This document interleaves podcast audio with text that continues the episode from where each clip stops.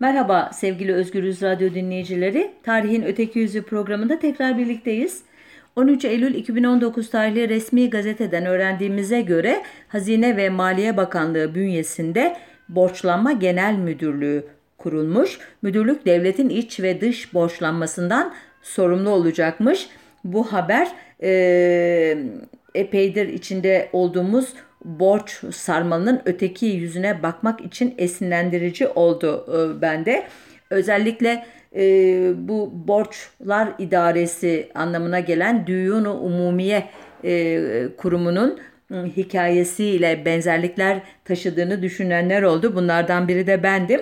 E, dolayısıyla e, bu programda Fatih Sultan Mehmet e, döneminden itibaren paranın değerinde e, yaşanan e, düşüklükler, enflasyon kavramı, e, işte dış borçlanmanın e, tarihi ve oradan da kalkarak 2. Abdülhamit'in e, Düyunu Umumiye İdaresini kurmasına kadar giden süreci e, anlatmak istedim bu hafta. E, vaktimiz kalırsa bu Düyunu Umumiye'den e, Cumhuriyete aktarılan mirasa da dair birkaç cümle ederiz. Gerisini bir başka programda e, anlatırız e, diye düşünüyorum. İktisat tarihinin duayenlerinden Şevket Pamuk'a göre Osmanlıların ilk gümüş sikkelerini bastırdıkları 1326 yılından e, 2. Mehmet'in ikinci kez tahta çıktığı 1444 yılına kadar e, akçelerin ağırlığı 1,115 ila 1,200 gram arasında olup saf gümüşten e, darbedelirlerdi. Yani içine bakır ya da başka metal katılmazdı. Ancak 1444'ten 1481 yılına yani Fatih Sultan Mehmet'in e, ölümüne kadar ki dönemde paranın değeri tam 6 kez düşürülmüştü. E, ne demek paranın değeri düşürüldü? Ne ile ölçüyoruz bunu? Gümüşün içine e, katılan başka değersiz ya da yarı değerli metallerin miktarıyla ölçüyoruz. Bunun e, hesabını da şöyle yapıyor dönemin e, veya bugünün iktisat tarihçileri. 100 e, dirhem gümüşten 280 akçe kesilirken e, 1444 yılında 1481 yılında 100 dirhem gümüşten 335 akçe kesilmeye başlamış. Yani sayı 280'den 335'e çıkmış.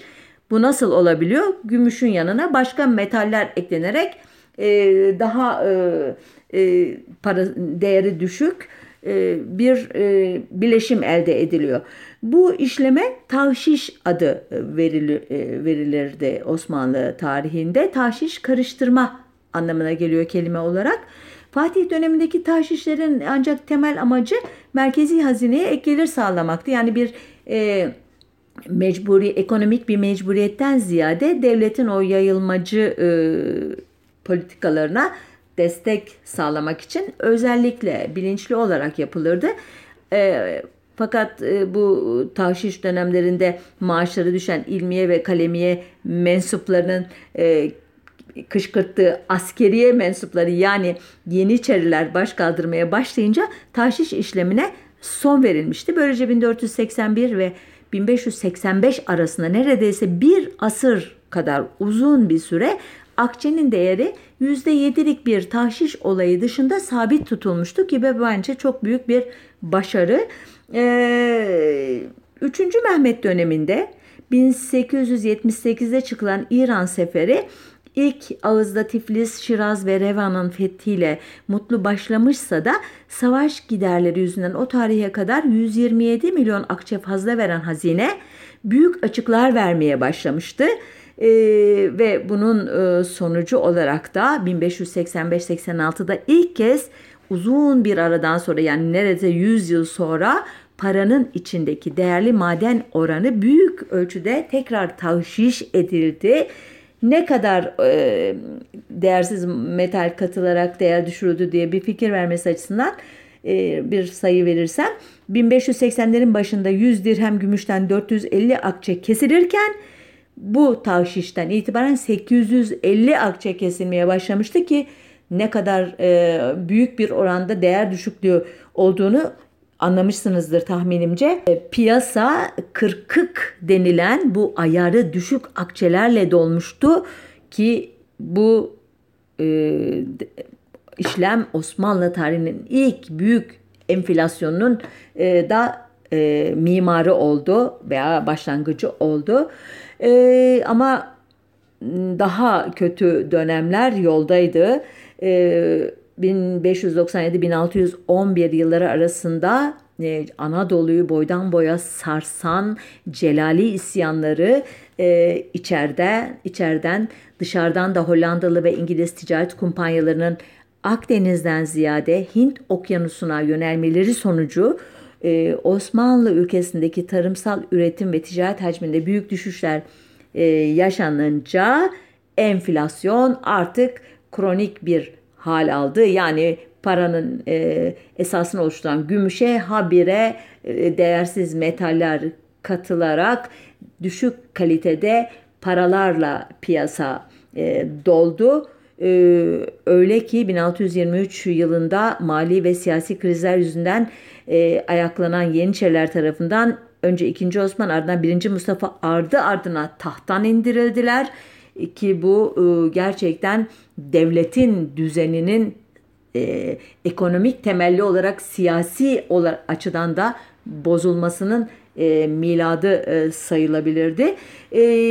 Uzun bir süre bir ekonomik e, istikrarsızlığa müdahale etmedi devlet kademeleri ta ki 4. Mehmet döneminde 1652 tarihinde sadrazam olan Tarhuncu Ahmet Paşa bu işe el koyuncaya kadar. Tarhuncu Ahmet Paşa e, hazine açıklarını kapatmak, tahşişleri engellemek, gümrük gelirlerini arttırmak, saray ile tersane harcamalarını azaltmak ve yolsuzluğu önlemek, önlemek için kollarını sıvadı. Ee, Osmanlı tarihinde bir ilk olan tarihe de Tarhuncu bütçesi olarak geçen gelir gider defterini hazırladı. Düşünebiliyor musunuz? Devletin kuruluşunu 1302 e, ile başlatır Halil İnalcık. O tarihten 1652'ye kadar tam 350 yıl geçmiş ve devletin hala bir gelir gider tablosu ya da bugünkü anlamda bütçesi yokmuş. İyi ki e, batmamış e, diyebilirsiniz ekonomik açıdan bu tarihe kadar Osmanlı Devleti bu defteri hazırladı ama e, ardından da e, tedbirleri hayata geçirmeye e, sarayın ve devlet ileri gelenlerinin harcamalarından kesinti yaparak başlayınca akıbetini tahmin edebilirsiniz. E, Tarhuncu Ahmet Paşa 21 Mart 1653 Nevroz günü boğdurularak öldürüldü ve böylece eski usulle harcamalara devam etti. Ee, saray ve mensupları ve onların şürekası.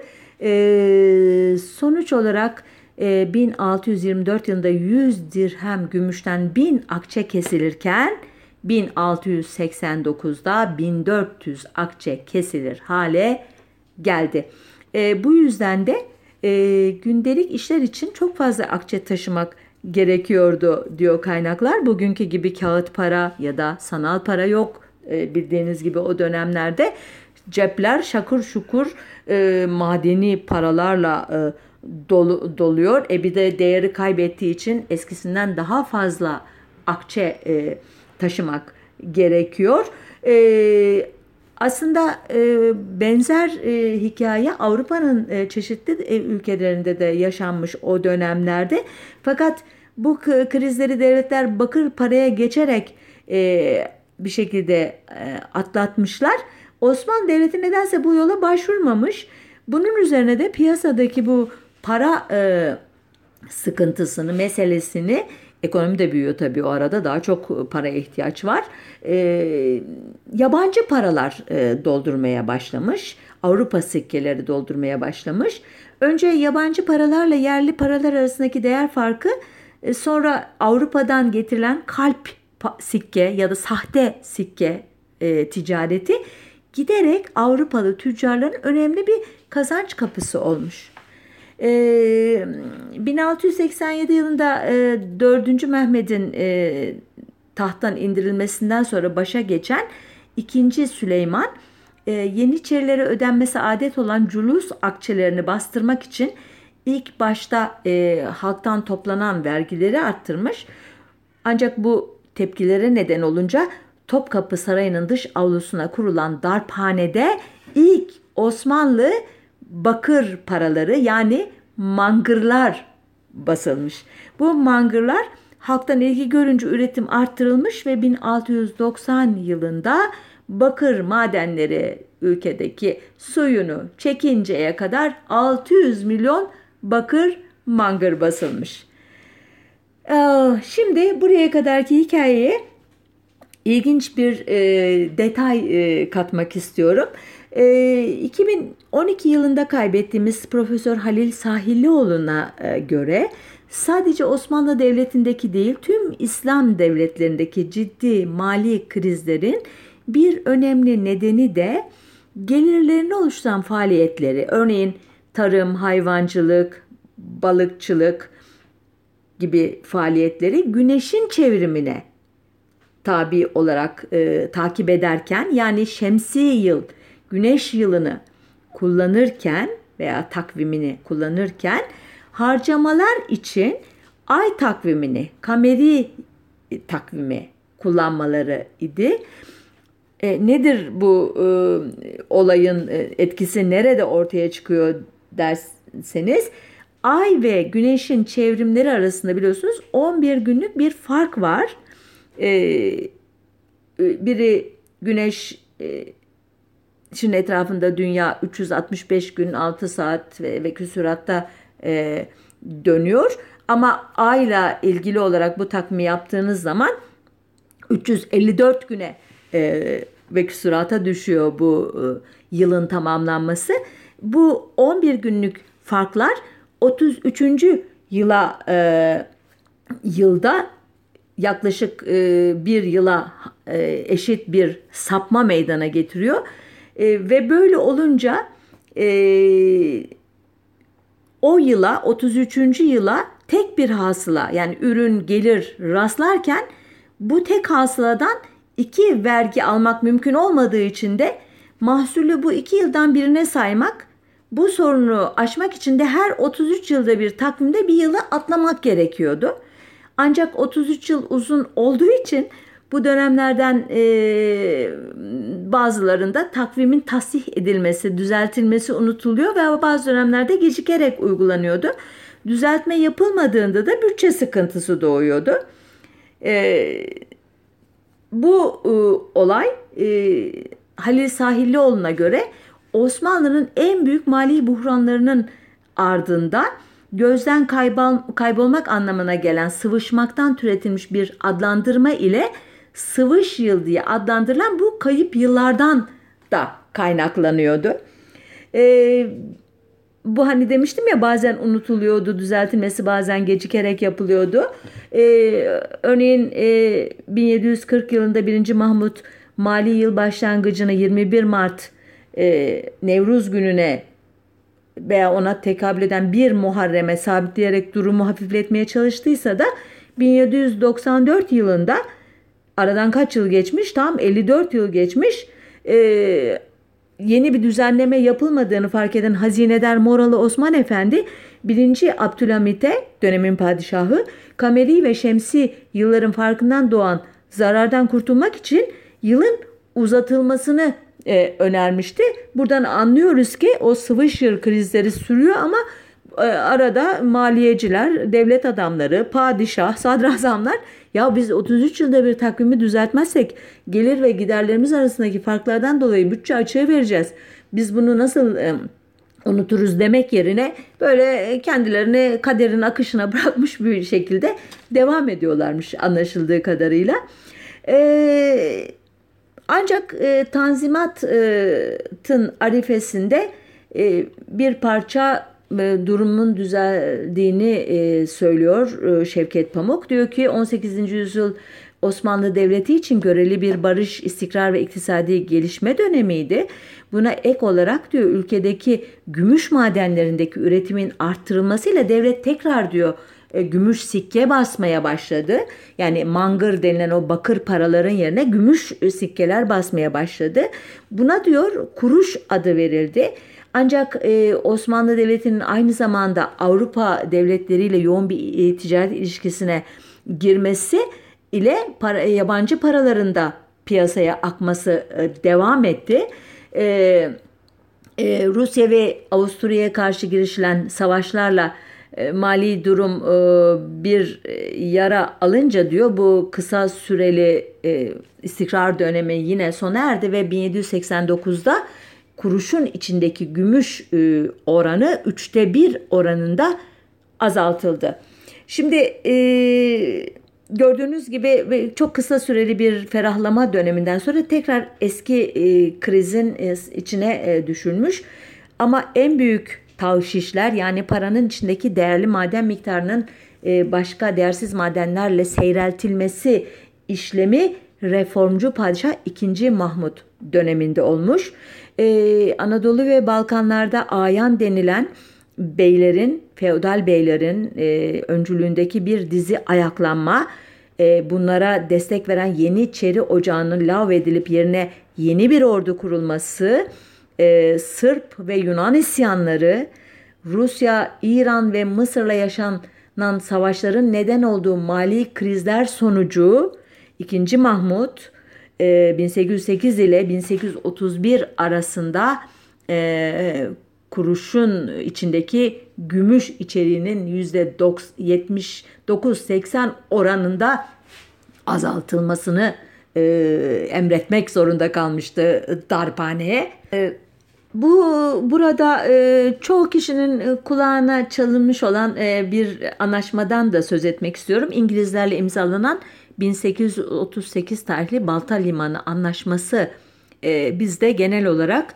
e, çok kötü etkileri olan İngilizlerin Osmanlı ekonomisini e, alt üst etmek için e, kullandıkları e, bir anlaşma olarak adeta günah keçisi ilan edilmiştir. Halbuki bu konu üzerine çalışan uzmanlar örneğin Zafer Toprak e, bu anlaşmanın e, sadece kötü değil olumlu etkileri olduğunu da e, anlatır. Uzun uzun detaya girmeye e, vaktim yok ama e, ekonominin hızla liberalleşmesine neden e, olması e, kapitalist e, sınıfların kapitalist üretim biçiminin, kapitalist tüketim biçiminin yavaş yavaş imparatorluğa girmesine neden olduğu için elbette muhafazakar bir bakış açısıyla olumsuz bir anlaşmadır. Nitekim e, hayat pahalılığı, bütçe açıkları, yolsuzluk, rüşvet 1838'den sonra e, artmıştır ama buna e, paralel olarak üretim e, üretim teknikleri, tüketim, e, te, e, üretimdeki modernizasyon e, da artmıştır. Çünkü artık e, dış pazarla rekabet edecek ürünler ortaya koymak durumundadır e, Osmanlı e, üretici sınıfları. E, ancak ardından gelen 1853-1856 Kırım Savaşı gerçekten Osmanlı Devleti'nin mali açıdan belini tam anlamıyla bükmüştür. Bu e, savaşın e, masraflarını karşılamak üzere e, kredi almak zorunda kalmıştır. Devlet e, büyük ölçüde 1854'te Londra merkezli Ottoman Bank bu amaçla bu kredileri temin etmek için kurulmuştur.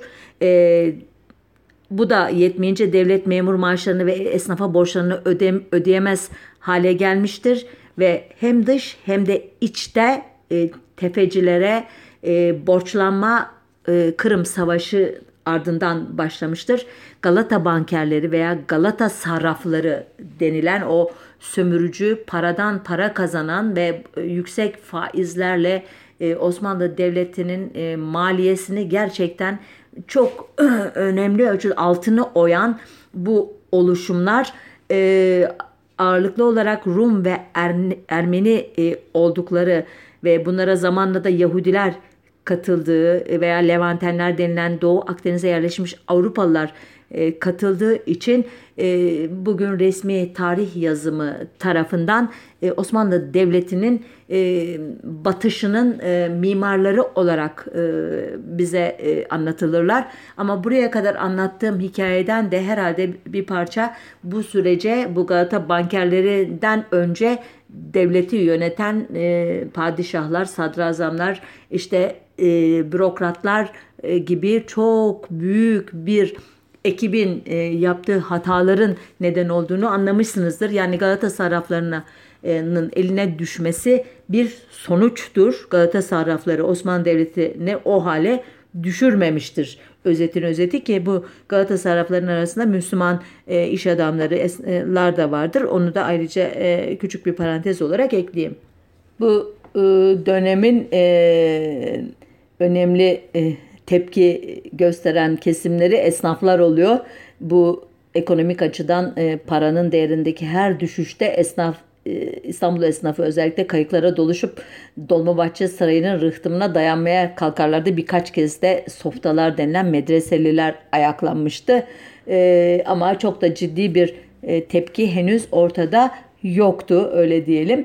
E, Abdülmecit e, bu Tanzimat döneminin e, çok önemli e, padişahı, batılılaşmacı, efendime söyleyeyim hem devleti modernleştirme açısından çok önemli işler yapmış olan Abdülmecit 1861'de e, ölünce 39 yaşında e, babası e, 2. Mahmut gibi o da veremden ölmüştü.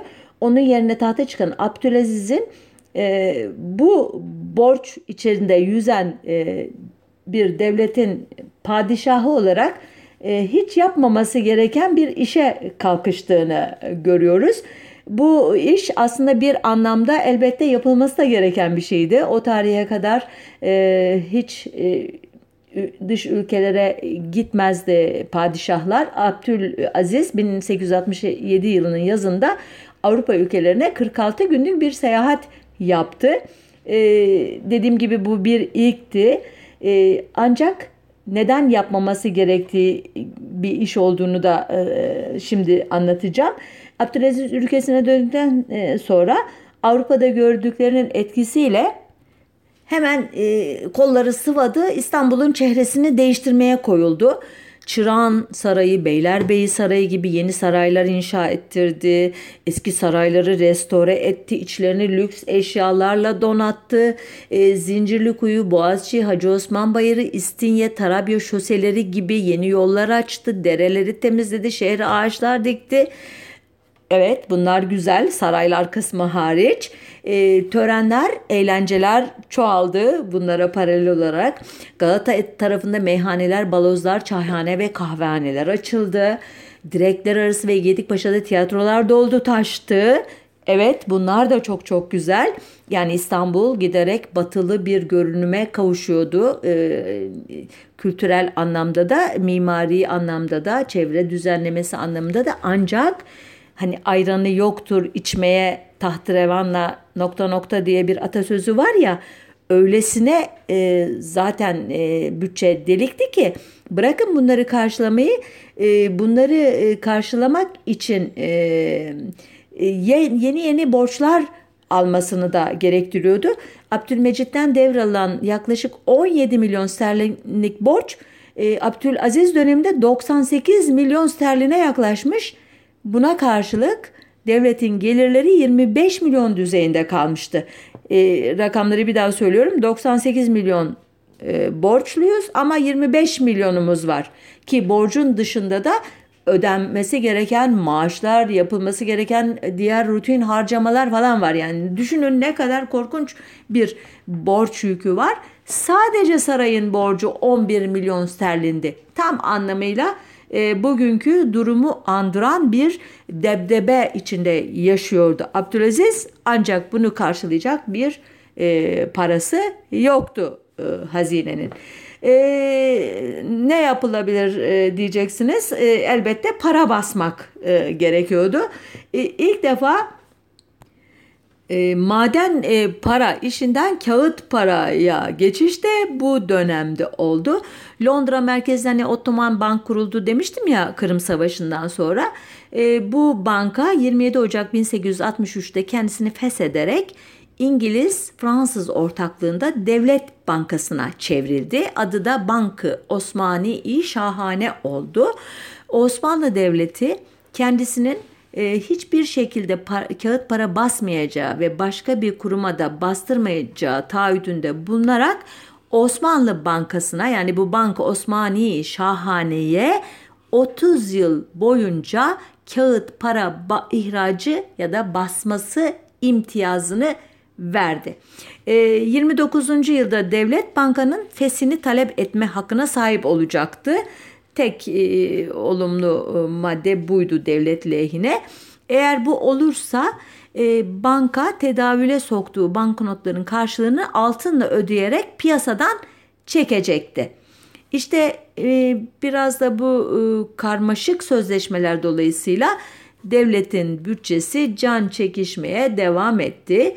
E, banka 1874'te Merkez Bankası gibi çalışmaya başladı. Ancak 1875'e gelindiğinde devletin borcu 5 milyar 400 bin frank yani e, lira olarak 240 milyon altın lira idi. Devletin geliri ise sadece 3 milyar franktı. Yine de çok kötü değil. 5,5 milyar e, borca 3 milyar e, gelir diye teselli olabiliriz e, tırnak içinde. E, bütün bunlardan rahatsız oldukları için bir süredir Abdülaziz'i tahttan indirmeyi planlayan Mithat Paşa ve Kli'yi ki bu e, şahsiyeti biliyoruz e, ilk e, Osmanlı Anayasasını, Kanunu Esasi denilen o önemli belgeyi hazırlatan ekibin başı Mithat Paşa e, padişaha karşı e, nefreti amme yani genel hoşnutsuzluk doğmasını bekleyip 11 Mayıs 1876'da Bayezid, Fatih ve Süleymaniye medreselerinin talebelerini kışkırtarak e, ki bu talebeler Müslümanlar Hristiyanların hakaretine uğruyor. Böyle zamanda ders yapılmaz avazeleriyle sokağa dökülmüştü. E, 11 Mayıs'tan 30 Mayıs'a e, kadar e, ki bu huzursuzluk dönemi, nefreti amme dönemi 30 Mayıs 1876'da Abdülaziz'in tahttan indirilmesiyle sonlanmıştı. E, tahta çıkarılan e, 5. Murat biraz e, ruhsal sorunları da vardı bu şahsiyetin. Aynı klik tarafından yani Mithat Paşa ve ekibi tarafından 93 gün sonra akli dengesinin yerinde olmadığına dair bir doktor raporu ile tahttan indirildi ve yerine 31 Ağustos 1876 günü Abdülmecid'in diğer şehzadesi 2. Abdülhamit çıkarıldı. Evet, e, arada e, unuttum söylemeyi 1875'te Osmanlı Devleti borçlarını ödeyemeyeceğine dair bir mor, e, beyanata bulunmuştu. Buna moratorium e, adı veriliyordu. Yani bu devlet açısından gerçekten büyük bir itibar e, kaybıydı. E, Abdülaziz'in tahttan indirilmesi işte böyle bir moratoriumdan e, sonra gerçekten tırnak içinde bir meşruiyet de e, kazanmış oluyordu. Yine e, ayrıntı ama önemli bir ayrıntı onu da söyleyeyim. Unuttum demin e, belirtmeyi. E, tahttan indiren Abdülaziz e, 4 Haziran'da e, göya e, odadan annesini çıkartarak kapısını kilitlemiş. İçeriden uzun süre Kur'an okuma sesleri geldikten sonra ses kesilmişti. E, cevap anlamayınca kapı içeri girilmiş ve eski padişahın e, iki kolunu e, damarlarından keserek intihar ettiği anlaşılmıştı ki bugün artık bu olayın intihar olamayacağı konusunda neredeyse bir ittifak var konunun araştırmacıları arasında bir başka programın e, konusu olacağı için detaya girmiyorum. Ee, Abdülhamit e, dönemine kadar e, padişahlar şahsi mülk edinmezler ancak gelirlerini saltanat makamının e, harcamalarına tahsis edilen arazilerden ve hanedan mensuplarının ikametlerine tahsis edilen binaların gelirinden e, elde ederlerdi. E, Abdülhamit daha şehzadeliği sırasında borsada e, oynayarak gelirini katlamayı başaran çok becerikli bir e, kişiydi e, ve tahta geçer geçmez de e, hazineyi hassa nazırı olarak çok güvendiği kişiyi şehzadeliği sırasında Banka Osmani Şahane'den tanıdığı Agop Kazazyan'ı seçmişti. Agop Paşa e, devletin kredi ilişkilerinde o zamana kadar tek kaynak olan Banka Osmani Şahane'ye alternatif olarak Kredi Lione e, bankasını e, devreye sokan kişiydi. Ancak en büyük hizmetini Abdülhamit'in şahsına yapmıştı. E, Abdülhamit hazineyi hassa parasıyla 33 e, yıllık saltanatı süresince doğrudan satın alıp geliştirerek boş arazileri tarıma açıp sahiplenmeye e, uygun yasalardan yararlanarak miras yoluyla e, vesaire Anadolu, Filistin, Suriye, Irak, Yunanistan, Arnavutluk, Libya ve Kıbrıs'ta geniş çaplı e, emlak ve sayısız işletmeyi e, uhdesine e, üzerine geçirmişti. Ölümünden sonra da şöyle demişti bu kadar büyük bir servet yapabildiysem bu Agop Paşa'nın dirayeti sayesinde olmuştur. Mülkümü gayet iyi idare etmiş, yılda 500 bin altın gelir getirecek hale koymuştur. Özel kişilere ve vakıflara ait olmayan araziyi sultan malı ilan etmek fevkalade bir fikirdi. Evet bu da bizim e, hem e, Cumhuriyet tarihinden hem de e, Osmanlı tarihinin ilerleyen dönemlerinde sık sık karşımıza geçecek fevkalade fikirlerden birisi. E, özel hazinesi de işler tıkırındaydı ancak devletin genel hazinesi tam takırdı. 1877-1878 Osmanlı-Rus Savaşı sırasında devlet dış kredi alamaz olunca önce Galata sarraflarına yöneldi Abdülhamit. Arkasından Osmanlı Bankası'na verilen taahhüdü ilk kez çiğneyerek e, kaime denilen bir çeşit hazine bonosu e, çıkardı. E, ancak bu kaimeler de e, derman olamadı derde. E, bunun için bambaşka bir e, yol izlenecekti. Bu yolun e, tam olarak anlaşılması için yine küçücük bir e, şey önceye giderek başlayacağım hikayesini anlatmaya. E, Osmanlı tarihi boyunca Şıra resmi adı ile anılan bir vergi zamanla Zecriye, Reftiye, e, İthaliye gibi e, adlarla e, hem isim değişikliğine yaşamış hem çoğalmıştı ve 1859'da bu değişik vergiler Rusumu Müçtemia yani birleştirilmiş vergiler adı altında toplanmıştı. E, zecriye e, içkilerden alınan e, bir vergi örneğin. E, reftiye ee, Osmanlı İmparatorluğu'ndan e, yabancı ülkelere e, satılan e, malların e, gümrükten çıkarken e, ödedikleri bir vergi. E, İtalya'da bunun tam tersi içeri girerken alınan vergi.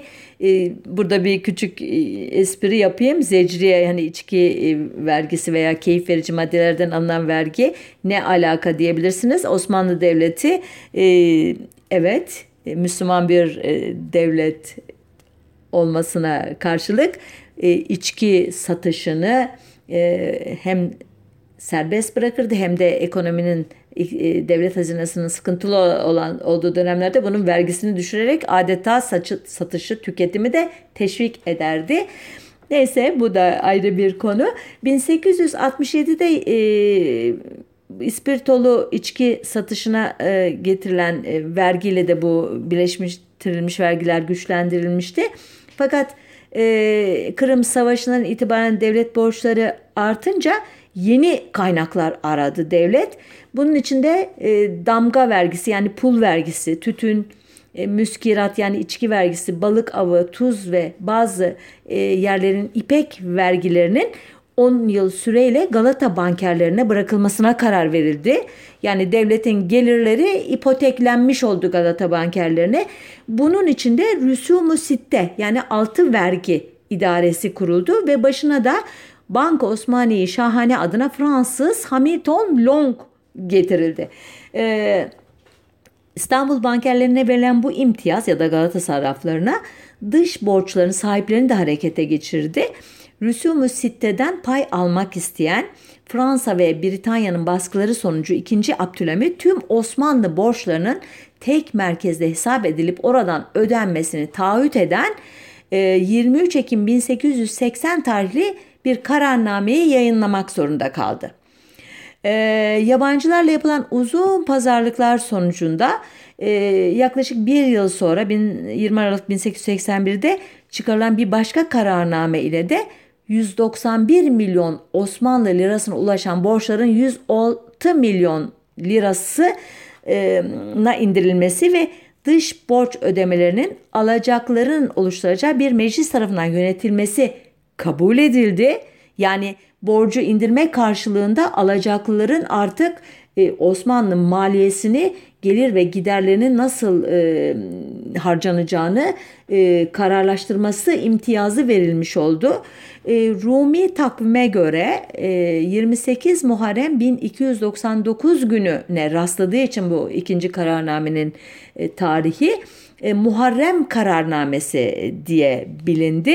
Bu kararnamenin 15. maddesi uyarınca tahvil sahiplerini temsil etmek ve haklarını korumak için de Düyunu Umumiye İdaresi kuruldu. E, meşhur e, bugün e, bu programı yapmama vesile olan e, borçlar e, müdürlüğünü bana e, bana çağrıştırdığı ve hemen hemen e, Osmanlı tarihine aşina olan herkesin de Osmanlı İmparatorluğu'nun batışında önemli rolü olduğuna inandığı bu meşhur e, yönetim yani bu Muharrem kararnamesi sonunda 20 Aralık 1881'de kurulmuş oldu. İdaresi İngiltere, Fransa, Almanya, Hollanda, İtalya, Avusturya, Macaristan ve Osmanlı İmparatorluğu'ndan birer üye ve Galata bankerlerinin bir temsilcisinden oluşuyordu. Ee, idare Osmanlı Maliyesi'nin ayrı olarak dış borçların ve Rusya'ya olan savaş tazminatının ödenmesi işinde üstleniyordu ki bu 1877-78 Osmanlı-Rus Harbi'ni Osmanlı İmparatorluğu kaybetti ve çok ağır bir tazminata mahkum edildi. Ee, bu ayrıca Bulgaristan, Doğu Rumeli vergisi, işte 1878 borçlanan Sırbistan, Yunanistan, Karadağ isabet eden hisse, Kıbrıs'ın gelir fazlası idareye bırakılacaktı bu borçları e, kapatmak için. E, gelirin 5'te 4'ü borçların faizine 5'te 1'i de borcun ana miktarından düşülecekti. Yani korkunç bir e, borç sarmalının içindeydi Osmanlı İmparatorluğu ve kurulan bu idare ile de bu sarmadan çıkması mümkün görülmüyordu. Evet Merkezi İstanbul'da bulunan e, ve bugünkü İstanbul Lisesi'nin e, binasında e, fa, örgü, faaliyete geçen e, Düyunu Umumiye'nin ilk yılında 21 nezaret, 65 müdüriyet ve 513 memuriyet e, merkezde olmak üzere Taşra ile birlikte 3040 personel görev yapmıştı. Yani idarenin kendisi de başlı başına bir masraf kaynağıydı. Bu personelin 2719 Müslüman, 266'sı gayrimüslimdi. 55'i yabancı uyrukluydu. Bunu da belirtelim. Yani Müslümanların e, faaliyetleri yürütüyor ama idarede e, ağırlıklı olarak yabancıların olduğu bir kuruluştan söz ediyoruz.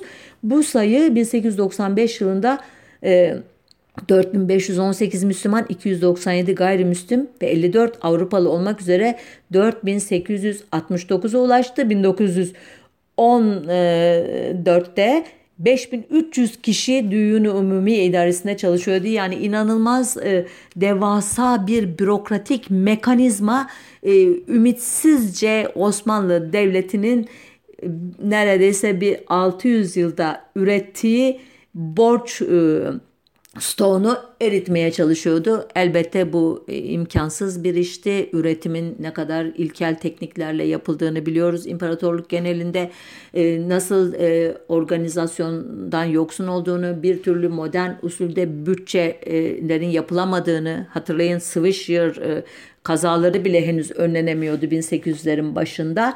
Sonuçta e, konumuzu şöyle bağlayalım e, Cumhuriyet dönemi ve Osmanlı döneminin iktisat tarihini gerçekten çok değerli bir eserle e, bize aktarmış olan Yahya Tezel'e göre 1914 yılı başında nominal değeri 157 milyon sterlin olan e, Osmanlı dış borç tahvillerinin %48'i Fransız, %19'u Alman, %13'ü İngilizlerin elindeydi. 1923 tarihli Lozan barış anlaşması uyarınca Osmanlı borçlarının %67'sinin yani 82,5 milyon altın Osmanlı lirasının Türkiye e, Cumhuriyeti tarafından Türkiye tarafından ödenmesi kararlaştırılmıştı. E, ödeme işlerinde Düğün Umumiye İdaresi yönetecekti yine. Bundan sonrası nasıl ilerledi? Programın bir başka e, bu e, programımızın bir başka oturumunda e, devam ederiz. Çünkü epeyce uzattık sözü. Haftaya bir başka konunun öteki yüzüne bakmak üzere belki de bu konunun devamının öteki yüzüne bakmak üzere hoşça kalın diyorum.